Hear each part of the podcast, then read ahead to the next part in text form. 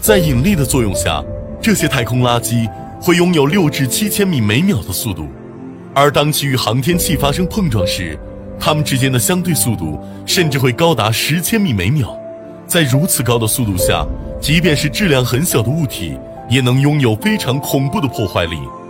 例如，一块质量只有十克的太空垃圾，就可以将一枚人造卫星瞬间打穿或击毁。而其中一旦与宇宙飞船或是空间站相撞，那么后果将无法想象，更不要说质量更大的太空垃圾了。据研究和统计，一个直径在十厘米以上的太空垃圾，就可以将人类，包括宇宙飞船在内的任意一种航天器毁灭。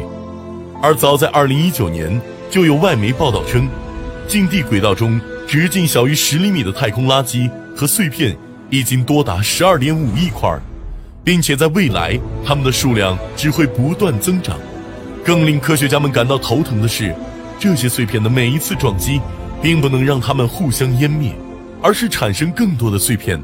有专家表示，如果人类再不采取积极有效的手段来处理这些太空垃圾，那么按照现在的太空垃圾增长速度，最晚到二零三三年，任何东西都将无法进入太空轨道。